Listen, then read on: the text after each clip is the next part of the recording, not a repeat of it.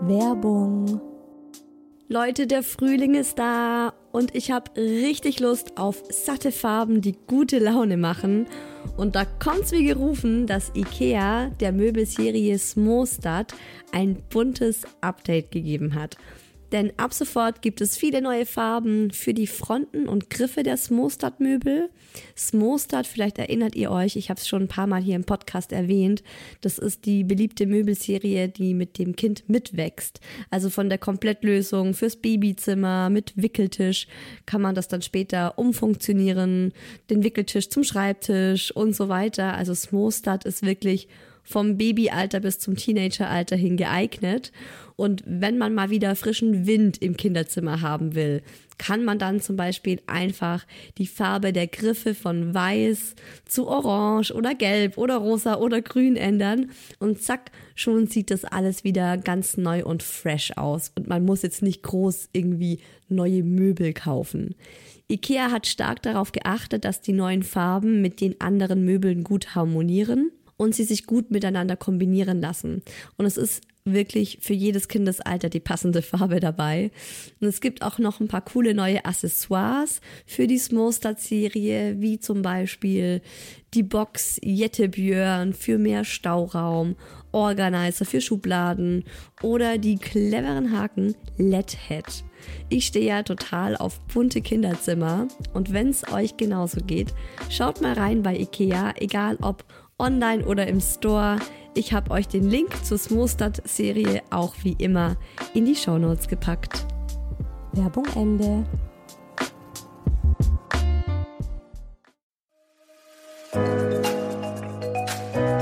Herzlichen Glückwunsch, Sie sind schwanger. Hören Sie das? Das ist der Herzschlag Ihres Babys. Hallöchen. Eigentlich will ich jedes Mal sagen, guten Morgen, weil ich diese Podcast-Folgen immer morgens aufnehme und sie ja auch immer Sonntagmorgen erscheinen.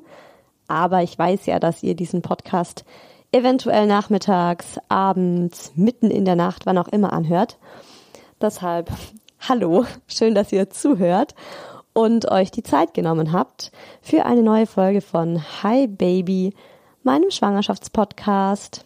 Ich bin Isa und mein Sohn ist jetzt auch schon über ein Jahr alt und in diesem Podcast nehme ich euch mit in meine Schwangerschaft. Und heute wird es sehr privat oder zumindest ähm, empfinde ich die Folge als sehr privat. Es geht um meine große Angst vor der Geburt. Ich lese euch zum Beispiel die Ängste vor, die der Daddy und ich vor der Geburt benannt und uns gegenseitig aufgeschrieben und vorgelesen haben. Das ist für mich schon was wirklich Persönliches. Das sind Sachen, die haben wir noch nie jemand anderem gezeigt. Und wie so oft waren die beiden Zettel mit den Ängsten sehr unterschiedlich und haben uns gegenseitig recht überrascht. Es geht also um die Angst vor der Geburt, aber vor allem auch darum, wie ich mir diese Angst nehmen konnte und wie auch ihr sie euch nehmen könnt, falls ihr denn Angst vor eurer Geburt habt beziehungsweise der Geburt eures Kindes. Ich konnte mich am Ende wirklich auf die Geburt freuen und kann ganz ehrlich sagen, dass ich zu keiner Zeit Angst hatte. Ich war aufgeregt, hibbelig, nervös, ich hatte Respekt davor, aber ich hatte tatsächlich keine Angst mehr. Wie immer kommen in der Folge der Daddy und Hebamme Karen Dirks zu Wort. Der Daddy erzählt, was er für Ängste hatte und wie er damit umgegangen ist. Und Karen gibt nochmal richtig tolle Tipps, wie immer, wie ihr mit den Ängsten vor der eigenen Geburt umgehen könnt. Wenn ihr selbst Angst vor der Geburt habt oder hattet, dann schreibt mir auch super gerne auf Instagram, entweder direkt unter den Post zur heutigen Folge oder wenn es euch zu privat ist, dann auch gerne per Direktnachricht. Ich freue mich immer total, wenn wir da gemeinsam in den Austausch kommen können. Wer den Podcast bis hierher regelmäßig verfolgt hat, weiß, dass ich vor der Geburt immer schon einen enormen Respekt hatte und den übrigens auch immer noch habe. Deshalb habe ich auch immer wieder mal schon Folgen zu dem Thema gemacht, um das eben nicht mit einer einzigen Folge abzuhandeln. weil ich mir dachte, wenn das jetzt eine Mama hört, die in der 38. Woche ist und ich fange gerade an, vom Zuckertest zu reden, dann bringt ihr das auch nicht viel. Deswegen habe ich immer wieder mal schon so ein bisschen was zur Geburt oder zu der Angst vor der Geburt erzählt. Es war aber schon auch so, dass im ersten und zweiten Trimester meiner Schwangerschaft andere Themen im Vordergrund standen. Zuerst wollte ich einfach nur eine gesunde, schöne Schwangerschaft haben. Und ich bin auch eher der Mensch, der den Weg Stück für Stück geht, so wie das auch mein Freund in der letzten Folge beschrieben hat. Immer einen Schritt nach dem anderen machen und nicht direkt am Fuß des Berges zur Spitze schauen und sich denken, oh fuck. Und so habe ich das auch mit der Schwangerschaft gemacht. Tatsächlich war es ja auch so, dass ich durch die Beckenendlage ziemlich abgelenkt war. Das hat mich einerseits total geärgert, weil ich dachte, oh Mann, ich will mich jetzt in Ruhe auf die Geburt vorbereiten. Auf der anderen Seite hat es mich aber auch auf den Boden der Tatsachen zurückgeholt. Ganz ehrlich, ich finde, es wird ein viel zu großes Tohuwabohu um die Geburt gemacht. Wir Frauen leisten schon während der Schwangerschaft enormes. Und nach der Geburt das Wochenbett. Ich spoiler jetzt mal, weil ich das gleich zu Beginn sagen will und ich möchte, dass das so viele Schwangere hören wie möglich. Ich weiß noch, wie ich im Wochenbett keine Ahnung, ob das in der ersten oder in der zweiten Woche war oder irgendwann noch später. Auf jeden Fall habe ich da gesagt, ich hätte lieber zwei Geburten nacheinander gehabt als dieses scheiß Wochenbett. Also gegen das Wochenbett ist die Geburt für mich zumindest echt ein Spaziergang gewesen. So, ich habe mir aber nie Gedanken um das Wochenbett gemacht und das lag auch ganz stark an, wie soll ich das ausdrücken? Meiner Kultur könnte man vielleicht sagen. Also meine Eltern meinten immer, und auch meine Großeltern, aber ihr wisst so die Generation Eltern, Großeltern, die haben immer gesagt, erstmal muss das Kind gesund zur Welt kommen und dann sieht man weiter. Total pessimistisch, aber ich habe das wirklich auch so für mich übernommen und es ging gar nicht so darum, was wünschst du dir zur Geburt, wie geht's nach der Geburt weiter, Thema Wochenbett ich hätte mich wirklich mal vorab mit dem Wochenbett beschäftigen sollen, sondern es war eher so, ja, wenn es dann gesund auf die Welt kommt und ich auch gesund bin, dann kann man über alles weitere sprechen. Im Nachhinein ist es die völlig falsche Herangehensweise für mich. Ich werde das auch beim zweiten Kind ganz sicher anders machen weil dadurch wurde für mich auch noch viel mehr Druck auf das Thema Geburt gelegt. Jetzt im Nachhinein kann ich eben sagen, das war völlig übertrieben. Es ist auch nicht mehr zeitgemäß. Heutzutage passiert so, so wenig bei Geburten. Ich meine, wir leben in Deutschland. Die ganze Schwangerschaft wird bis ins Detail überwacht. Wir gehen so regelmäßig zum Frauenarzt oder haben die Hebamme bei uns, wie in fast keinem anderen Land der Welt. Und die Kreissäle sind so gut ausgestattet. Oder auch die Geburtshäuser, wenn man jetzt keine Lust auf ein Krankenhaus hat. Oder auch die Hebammen. Also es gibt so viele Hebammen, die wahnsinnig kompetent sind und so viel wissen. Es gibt auch so eine große Bandbreite an Schmerzmitteln. Also mich hat immer ein Gedanke zurück auf den Boden der Realität gebracht. Die Oma meines Freundes hat zehn Kinder zur Welt gebracht im Dorf mit einer Hebamme, einer Schüssel warmem Wasser und ein paar Baumwolltüchern. Zwei Kinder hat sie in Beckenendlage auf die Welt gebracht, also die kamen mit dem Arsch voraus und eines sogar quer. Also da kamen tatsächlich zuerst der linke Arm und der linke Fuß. Also sprecht einfach mal mit euren Omas, wie die das damals gemacht haben. Das habe ich auch gemacht. Meine Oma hat vier Kinder auf die Welt gebracht, drei davon zu Hause, auch nur sie und die Hebamme. Und wenn man dann mal vergleicht, was wir schwangere Frauen heute alles zur Verfügung gestellt bekommen. Also ich glaube, für meine Oma war das wie ein Aufenthalt im Fünf-Sterne-Hotel, meine Geburt im Vergleich zu ihren Geburten. Ich habe auch mal nach Zahlen gesucht, wie viele Babys tatsächlich in Deutschland während der Geburt sterben. Aber das ist ziemlich schwierig gewesen. Manchmal zählt man da schon Babys rein, die extreme Frühchen sind, also die zum Beispiel in der 22. Schwangerschaftswoche auf die Welt kommen. Als Totgeburt zählt auch schon ein Baby, das mehr als 500 Gramm hat. Dann sind Babys mit drin in den Statistiken, bei denen während der Schwangerschaft starke Fehlbildungen diagnostiziert wurden, wo eigentlich schon klar war, das Baby wird nicht lange überleben. Und dann gibt's auch noch Statistiken, die berechnen, wie viele Babys den ersten Lebensmonat nicht überleben.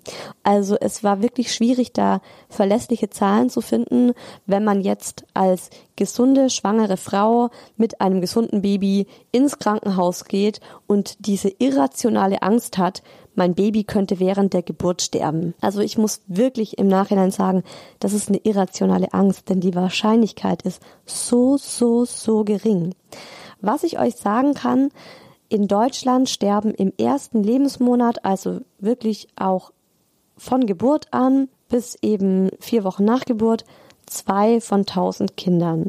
Und jetzt überlegt euch mal, wie viele davon wiederum direkt bei der Geburt gestorben sind und wie alt die dann vielleicht auch waren. Also vielleicht waren diese mini, mini, minimalen Zahlen an Kindern, die bei der Geburt gestorben sind, auch unfassbare Frühchen. Und was ich auch weiß, 95 Prozent aller Mütter können ihr Kind ganz natürlich auf die Welt bringen. Und die anderen fünf Prozent, da wird das Kind jetzt auch nicht während der Geburt sterben, sondern die brauchen eventuell einen Kaiserschnitt oder andere Hilfsmittel. Und trotzdem hat man als Mama einfach Angst, weil es was Unbekanntes ist, weil es was ist, wo wir durch müssen, komme was wolle, ob wir wollen oder nicht. Und das war das, was mir vor allem ganz viel Angst gemacht hat. Ich bin ein sehr selbstbestimmter Mensch. Vor der Schwangerschaft war ich die Herrin über mein Leben. Man könnte sagen, ich habe nur das gemacht, was ich wollte und wann ich wollte und wie ich wollte. Und plötzlich war ich schwanger. Und dann sind mit mir Dinge passiert, auf die ich keinen Einfluss hatte. Und das war für mich was völlig Neues. Da musste ich auch erstmal reinwachsen und ich musste lernen, damit umzugehen. Aber ich hatte ja auch 40 Wochen dafür, also das darf man auch nicht vergessen. Die Schwangerschaft bereitet die Mama ja schon optimal auf die Geburt vor. Beziehungsweise man sieht es auch immer so an, wie wirklich, das ist ein Marathon und die Zielgerade ist dann die Geburt. Und ich finde, das macht eben auch schon wieder so einen Druck irgendwie und macht die Geburt zu so einem riesen Ding die Schwangerschaft endet einfach mit der Geburt und die Geburt ist eine Station der Schwangerschaft. Es ist wirklich nicht so ein Riesending, wie ich das am Anfang immer gedacht habe. Und ihr seid auch automatisch darauf vorbereitet, weil ihr euer Kind in euch tragt und euer Körper macht es alles von ganz alleine. Also der dehnt alles schön da unten, der gibt euch dann, wenn es losgeht, Adrenalin und Hormone. dann muss man eigentlich nur noch auf seinen Körper hören und ihm vertrauen, denn der Körper ist genau dafür gemacht. Ich habe das alles in der Theorie gewusst, aber es kam noch nicht bei mir an. Also ich habe das noch nicht gefühlt. Was habe ich jetzt also konkret gemacht, um mich für die Geburt zu entspannen, um da reinzugehen und zu sagen, hey, ich habe eigentlich keine Angst mehr und ich habe jetzt sogar richtig Bock drauf, dieses Erlebnis zu haben. Ich habe im Rahmen des Hypnobirthing Geburtsvorbereitungskurses meine Ängste aufgeschrieben und mit einer Zahl von eins bis zehn benannt. Eins war eben eine ganz geringe Angst und zehn war die maximale Angst. Und mein Freund hat dieselbe Liste gemacht und ähm, jeder hat es für sich aufgeschrieben und überlegt. Und dann haben wir später uns das gegenseitig vorgelesen und über die Ängste jeweils gesprochen. Das war eine super Sache, weil man dadurch der Angst, die ja oft diffus ist, einen Namen gibt und auch über sie spricht. Und oft ist es ja so mit Ängsten, dass wenn man über sie spricht, wenn man sie benennt, verlieren die plötzlich ihre Kraft. Deswegen kann ich euch die Übung sehr ans Herz legen. Ich habe unsere beiden Listen aufbewahrt und ihr hört jetzt schon ein relativ frühes den Daddy gefragt. Ich habe mir nämlich überlegt, dass wir uns jetzt im Nachhinein, also über ein Jahr nach der Geburt, nochmal diese Listen gegenseitig vorlesen. Und ihr dürft gespannt sein, wie unterschiedlich meine Liste von der vom Daddy ist. Der Daddy, das muss man dazu sagen, hat diesen Zettel zum letzten Mal vor auf jeden Fall über einem Jahr gesehen. Ich habe völlig vergessen, dass es diese Liste gibt. ja. Ja, da schau mal. Ja. Ich habe mich dann natürlich noch dran erinnert und ich habe sie sogar auch aufbewahrt. Uh. So, pass auf. ich muss schon lachen, weil ich deinen ersten Punkt gerade wieder gesehen habe. Wir machen es so wie beim letzten Mal. Wir lesen es abwechselnd einander vor. Es war ja auch, ja, jetzt erinnere ich mich wieder, als ich die Liste sehe, aber es war natürlich deine Idee, deswegen habe ich das völlig verdrängt. Ja, natürlich war es meine Idee. Ja. Was für eine Frage. Okay, oh Mann, du darfst anfangen. Lustig. Soll ich mit der größten Angst beginnen oder mit der kleinsten? Eigentlich mit der kleinsten, oder? Wir haben ja unsere Ängste auch noch chronologisch sortiert. Okay, das hast nur du gemacht. Was? Na, ich habe einfach das zuerst geschrieben, was mir zuerst in den Kopf kam. Also du darfst anfangen. Du stirbst. Wie viele Punkte? Eins von 1 bis 10? Eins. Okay. Ja, damit hast du mich auch erstmal wieder auf die Idee gebracht, dass ich eigentlich dabei sterben könnte. Das weiß ich noch. Ja. Ja, das war das Erste, was mir eingefallen ist und auch das Erste, was ich hier notiert hatte. Weil ich mir gedacht habe, ja, klar, es kann passieren. Man kennt es ja vor allem von aus der Vergangenheit halt damals historisch betrachtet, wie viele Frauen ähm, bei Geburten schon verstorben sind. Und das ist natürlich schon so ein Horrorszenario. Aber heutzutage natürlich bei weitem nicht mehr so wahrscheinlich, zumindest in medizinisch entwickelten Ländern. Deswegen auch eins. Deswegen eins. Okay, mein erster Punkt. Tim kommt so spät, dass er eingeleitet werden muss. Vier von zehn. Schon eine vier? Mhm. Ich finde eine vier nicht schlimm, im Übrigen. Echt? also mein, meine Skala ging von eins bis 3,5. Da kann man ja ungefähr merken, wie entspannt ich der Geburt entgegengefiebert habe im ja, Gegensatz jetzt, zu dir. Jetzt pass mal auf, wo, in welche Höhen meine Skala noch schnellt. Okay. Das nächste, der Kreissaal ist voll, beziehungsweise es sind viele Menschen um uns herum. Das ist auch was, da habe ich überhaupt nicht daran gedacht.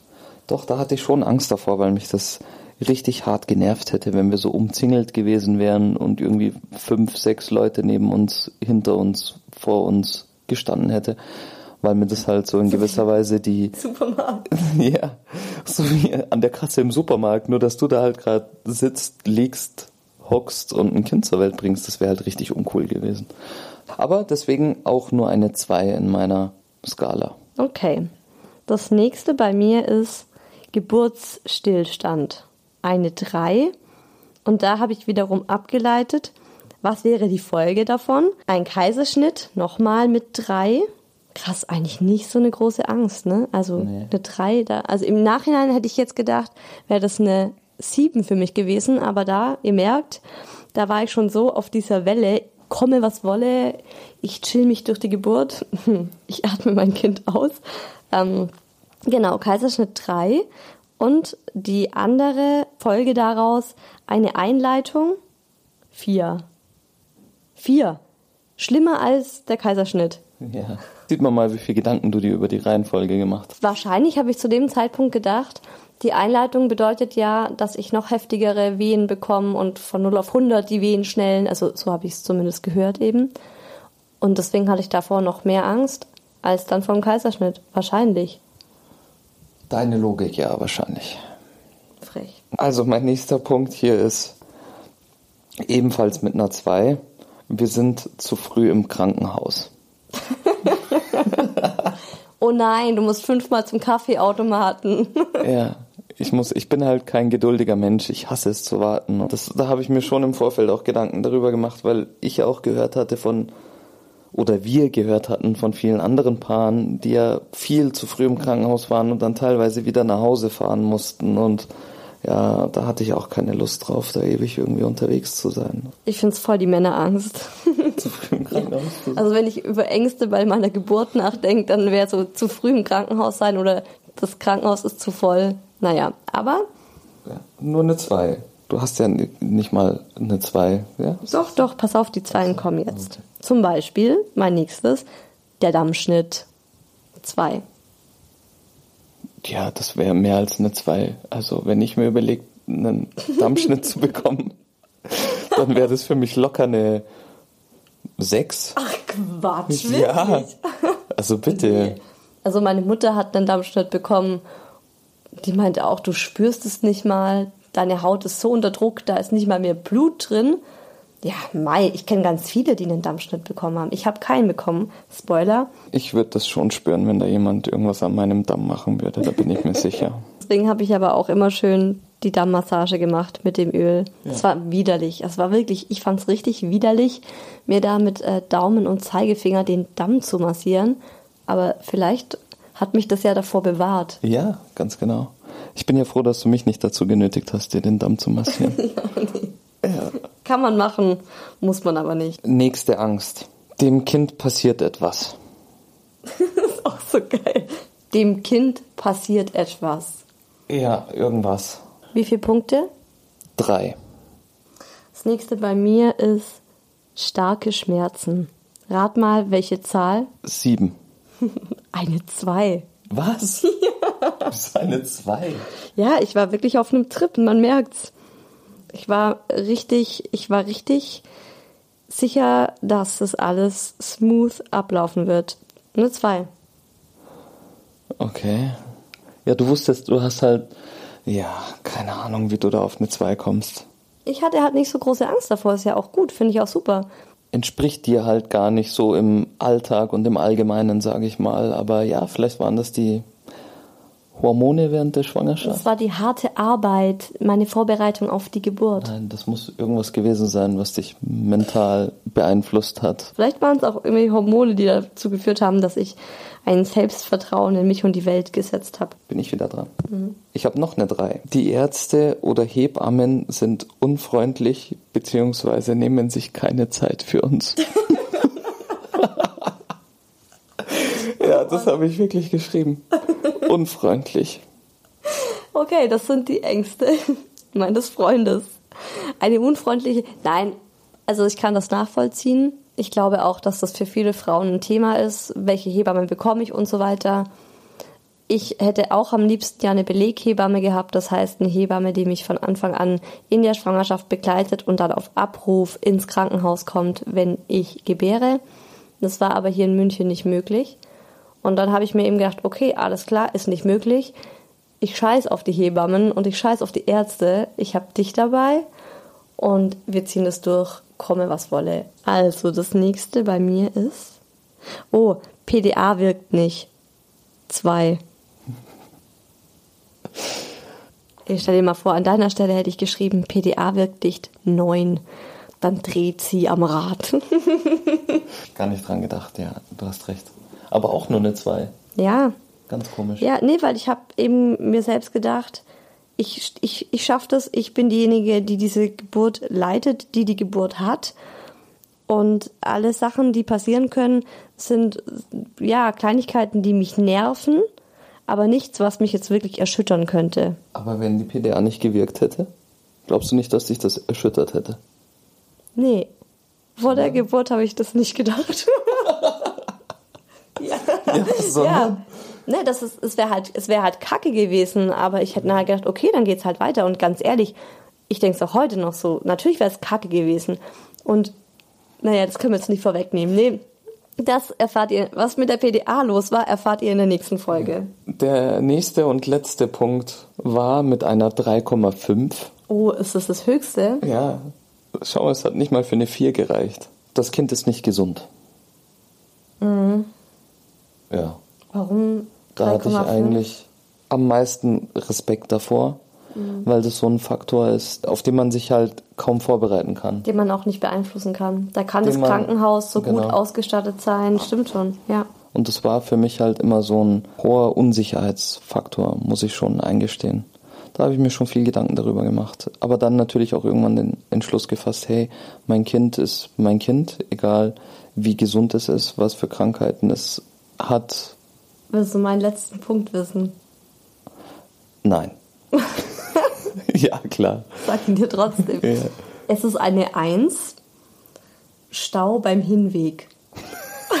Ernsthaft. Ja. Und dann lachst du über meine Ängste, die ich mir da notiert habe. Ho, ho, ho, ho, das sind die Ängste eines Mannes. Also sowieso, ne? Also ich meine, du musst mal ganz still sein. Es ist nicht dein Körper, durch den das Kind auf die Welt kommt. Also generell, Stau beim Hinweg ist ein Thema. Ja, dann fahren wir halt auf dem Standstreifen. Du bist schwanger, da wird uns niemand irgendwie aufhalten. Es ist aber halt natürlich extra Stress.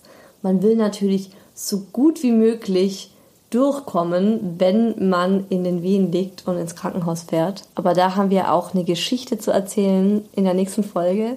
Allerdings, wenn ich da jetzt noch dran denke, war schon relativ heftig.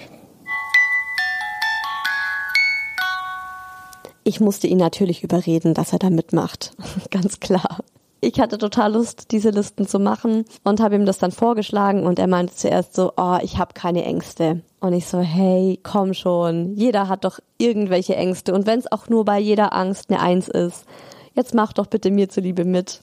Was mir auch geholfen hat, ich bin dreimal vor der Geburt in meinem Krankenhaus gewesen. Also es ist schon lustig, dass ich auch jetzt so automatisch sag, mein Krankenhaus.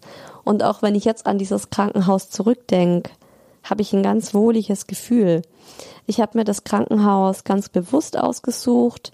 Ich habe mir mehrere angeschaut. Ich bin da jetzt nicht hingegangen und bin in jedem irgendwie die Flure auf und ab, sondern ich habe mir die Webseiten angeschaut und in Foren darüber gelesen, was andere Mamas über den Kreissaal sagen, über ihre Geburt dort, ich habe auch meine Hebamme gefragt, welche Krankenhäuser sie mir in meiner Umgebung empfehlen kann.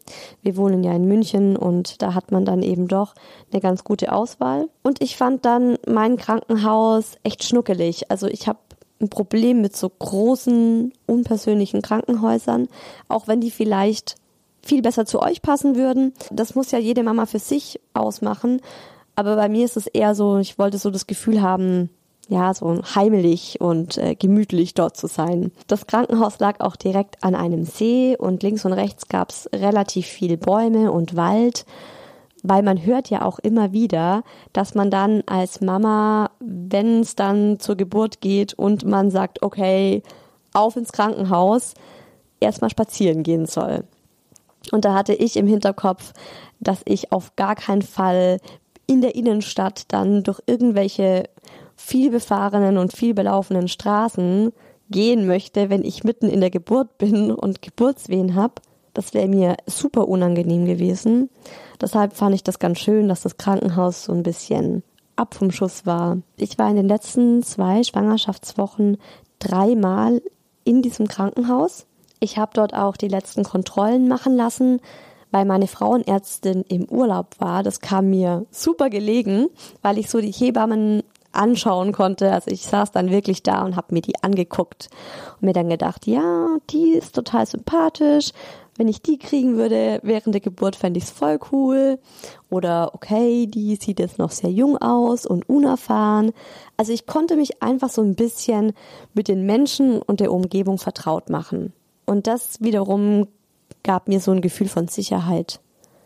Dann habe ich mir Videos von positiven Geburten auf YouTube angeschaut. Da müsst ihr echt aufpassen, dass ihr positive, schöne Geburten anschaut. Es gibt nämlich auch eine Menge Scheiß dort online. Wenn man sich positive Geburten anschaut, macht das einfach unbewusst was mit einem. Das gibt dir ein positives Mindset, weil dein Unterbewusstsein abspeichert, hey, eine Geburt ist ja recht cool. Also ich habe da Frauen gesehen, die zu Hause sich eine riesen Badewanne aufgebaut haben und dann äh, Reggae-Musik laut laufen lassen haben, durch ihr Wohnzimmer gedanced sind zwischen ihren Wehen und dann immer wieder dann eben sich so am Esstischstuhl angelehnt haben, wenn die Wehe kam und irgendwann später meinten sie dann, okay, jetzt will ich in mein Schwimmbad.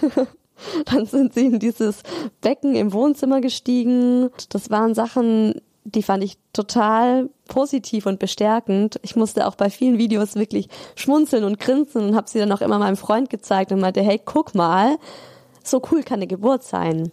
Dann habe ich auch noch was gemacht, dass Hi Baby Hebamme Karin Dirks ihren Mamas auch regelmäßig als Tipp gibt, wenn die Angst vor der Geburt haben. Was das ist, hört ihr unter anderem jetzt. Dass man gerade beim ersten Kind große Angst vor der Geburt hat, ist, glaube ich, ganz verbreitet und vielleicht zu einem gewissen Grade auch ganz normal. Die meisten Frauen, die ich begleite, bekommen von mir die Aufgabe, auch diese Ängste zu benennen, um sie greifbar zu machen und gar nicht mehr so diffus scheinen zu lassen. Und ganz oft kommt ja die Angst vor dem Unbekannten. Wann geht es los? Wie wird das sein? Schaffe ich das? Wer ist an meiner Seite? Und sich da einfach nochmal anzuschauen, okay, was kann ich beeinflussen und was nicht? Was ist der Faktor X und was ist einfach an dem Tag so gegeben? Und ich glaube, dass es hilft, sich auf das vorzubereiten, was man auch beeinflussen kann und sich darauf vorzubereiten, dass es diesen großen unbekannten Teil einfach immer geben wird. Und dann nicht zu schauen, sich da zu verzetteln, sondern eher ins Vertrauen zu gehen und zu schauen, okay, wie kann ich es schaffen, eine Umgebung zu finden, in der ich mich so fallen lassen kann, dass egal was passiert, ich sicher bin, es wird okay sein. Den meisten Frauen gebe ich eigentlich den Tipp, dass sie kleine Dinge mitnehmen, die es für sie gemütlicher oder vertrauter machen, wie eine Playlist oder ein Öl, was riecht, dann, dass sie ihre Kleidung anbehalten und so sich so ein bisschen so ein Sicherheitsfeld schaffen. Außerdem glaube ich, dass tatsächlich die Atmung unglaublich wichtig ist. Immer wieder sich mit jeder Ausatmung zu erden und einfach zu spüren, wo bin ich gerade, in den Wehen Pausen zu entspannen, um dann wieder Kraft für die nächste Wehe zu haben und total im Moment zu bleiben. Egal was passiert, es zählt nur der eine Moment. Manche benennen die Angst noch vor der Geburt, dass ähm, man peinlich sein könnte oder dass man vielleicht Ausscheidungen hat. Das sind alles Dinge, die einfach in unserer Gesellschaft ja kaum einen Platz haben und deswegen einem auch so unbekannt vielleicht sind. Und ich glaube, darüber in einem vertrauten Rahmen zu sprechen mit allen Personen, die bei einer Geburt dabei sein werden, kann immer helfen, diese Angst zu nehmen. Und das geht dann in der Regel auch total schnell und äh, mit Humor ist das meistens am besten zu nehmen. Aber tatsächlich bekommen die Frauen von mir die Aufgabe, dass sie sich genau überlegen, wer bei der Geburt dabei sein soll. Und das sind meistens tatsächlich die Partner oder Partnerinnen, aber manchmal halt auch nicht. Und das ist genauso okay und genauso richtig. Und diese Frage, kann ich mich vor der anderen Person so zeigen, wie ich mich selbst vielleicht noch nie gesehen habe, das ist schon ein ganz guter Wegweiser, wer damit am Start sein soll. Ich glaube, dass eine weitere Angst bei der Geburt auf jeden Fall ist, dass da dieses Unausweichliche kommt. Das ist, wie man vor einem Berg steht vielleicht, wo man weiß, ich muss jetzt auf diese Spitze rauf und ich habe keine andere Wahl. Selbst bei jedem Marathon wissen wir, zur Not hören wir auf. Bei jeder Beziehung wissen wir, wir könnten uns trennen, jeden Job könnten wir kündigen, aber vor einer Geburt kann man nicht zurücktreten. Es gibt einfach keinen anderen Ausweg, als dieses Kind zu gebären, was ja unglaublich wundervoll ist. Und da kann man wunderbar mit positiven Affirmationen arbeiten, dass man sich kleine Zettelchen in der Wohnung aufhängt oder immer wieder Sätze im Kopf formuliert und wiederholt, die einem Kraft, Mut und Vertrauen geben. Meiner Meinung nach helfen sehr wenig Sätze, die man vorformuliert findet, weil das oft nicht den eigenen Geschmack trifft so aber einfach ganz einfache Sätze sich aufschreiben und immer wiederholen. Dann, was ich schon meinte, atmen, atmen, atmen lernen, ohne Ende sich immer wieder auf jede Ein- und Ausatmung zu fokussieren, ob mit dem Mantra Lass los, raus und runter. Auch da darf jeder seins finden und aber auf jeden Fall schon vor der Geburt damit arbeiten. Und das Wichtigste von allem, ihr Frauen, ihr seid mit diesem Kind schwanger und dieses Kind ist nicht umsonst in eurem Bauch. Und allein das qualifiziert euch doch schon, dieses Kind zu gebären. In welcher Art und Weise auch immer, das mag super individuell sein, aber es gibt keine Frau weltweit, die besser dafür geeignet wäre, genau dieses Kind auf diese Welt zu bringen. Ja, ich habe mir auch ein Mantra für die Geburt überlegt dass ich mir immer, wenn die Angst wieder hochkam, also vor der Geburt in den letzten Wochen, gesagt habe, gedacht habe, wiederholt habe, wie Karen schon sagte, dieses Mantra muss zu einem selbst passen. Das sollte man sich selbst überlegen. Und so habe ich das auch gemacht. Und im Nachhinein ist es mir irgendwie total peinlich. Also ich habe diese Mantras auch eben aufgeschrieben und ich habe die jetzt auch gerade wieder gefunden. Und jetzt, wenn ich das lese, denke ich mir so, ey, was war eigentlich los mit dir, Isa? Aber zu dem Zeitpunkt hat es mir wirklich gut getan und es hat mich gestärkt und deswegen teile ich das jetzt auch mit euch. Also ein Satz war zum Beispiel, ich bin Power. Dann hatte ich noch, ich bin Natur. Das hat mich so ein bisschen auf den Boden geholt und ich dachte mir, hey, eine Geburt ist was total Natürliches. Jeder Mensch, der auf der Welt ist, ist auf die Welt gekommen von einer Frau, die ihn gebärt hat. Und dadurch, also durch diesen Satz, ich bin Natur, habe ich das angesehen als was ganz Normales, so wie ich jeden Morgen aufs Klo gehe, krieg ich eben auch mein Kind. Und ein Satz war auch noch, ich bin dafür gemacht, mein Kind zu bekommen. Ich habe diese Sätze mir oft in so einer kleinen Meditation gesagt. Ich habe da auch oft Schwangerschaftsmeditation auf YouTube einfach eingegeben und mir dann so Sachen angehört und ganz oft kommen dann eben so Parts, wo in der Meditation dann gesagt wird, überlege dir ein Mantra für dich oder überlege dir einen Satz, der dich begleiten soll und sag dir den dreimal immer wieder still zu dir selbst oder zu dir und deinem Kind. Und das waren dann die Sätze, die ich mir da gesagt habe. Natürlich habe ich regelmäßig Atemübungen gemacht. Also für mich waren das einfach Yoga-Übungen. Ich habe mich da ähm, im Schneidersitz auf den Boden gesetzt, auf so ein kleines Yogakissen, die Augen zugemacht, die Hände auf den Bauch und ganz tief ein- und ausgeatmet. Also wer kein Yoga macht, der übt einfach die Geburtsatmung. Und ich hatte auch für die Atmung ein Mantra. Ich habe mir beim Einatmen immer gesagt, ich atme Kraft ein, also Einatmung war Kraft und ich atme Liebe aus. Also Ausatmung war Liebe und da war immer Einatmen Kraft, Ausatmen Liebe. Und das kann ich auch jetzt schon vorweg sagen, ich habe während der Geburt tatsächlich an einem Fort Kraft eingeatmet und Liebe ausgeatmet. Das war was, dass ich wirklich die komplette Geburt über nicht vergessen habe und an dem ich mich festgehalten habe und das mir unglaublich viel Kraft gegeben hat. Zuletzt möchte ich euch noch eine Übung von Motivationscoach Claudia Raquet geben. Die hat sie mir damals gegeben.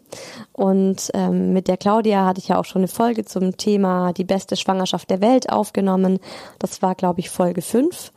Die Aufgabe von Claudia war folgende. Überlege dir drei Situationen in deinem Leben, von denen du dachtest, das schaffe ich nie und die du dann aber geschafft hast.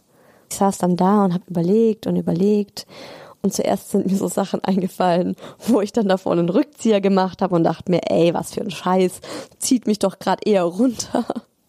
Aber ich habe dann ein bisschen weiter überlegt und dann sind mir tatsächlich Erlebnisse eingefallen, von denen ich dachte, boah, das kriege ich doch nicht hin, das schaffe ich nicht und die ich dann aber auch überraschend gut geschafft habe. Und dadurch habe ich eben auch wieder gemerkt, hey, ich bin stark und ich bin auch ein ganz schön zähes Stück und ich könnte wetten, dass ihr das auch seid.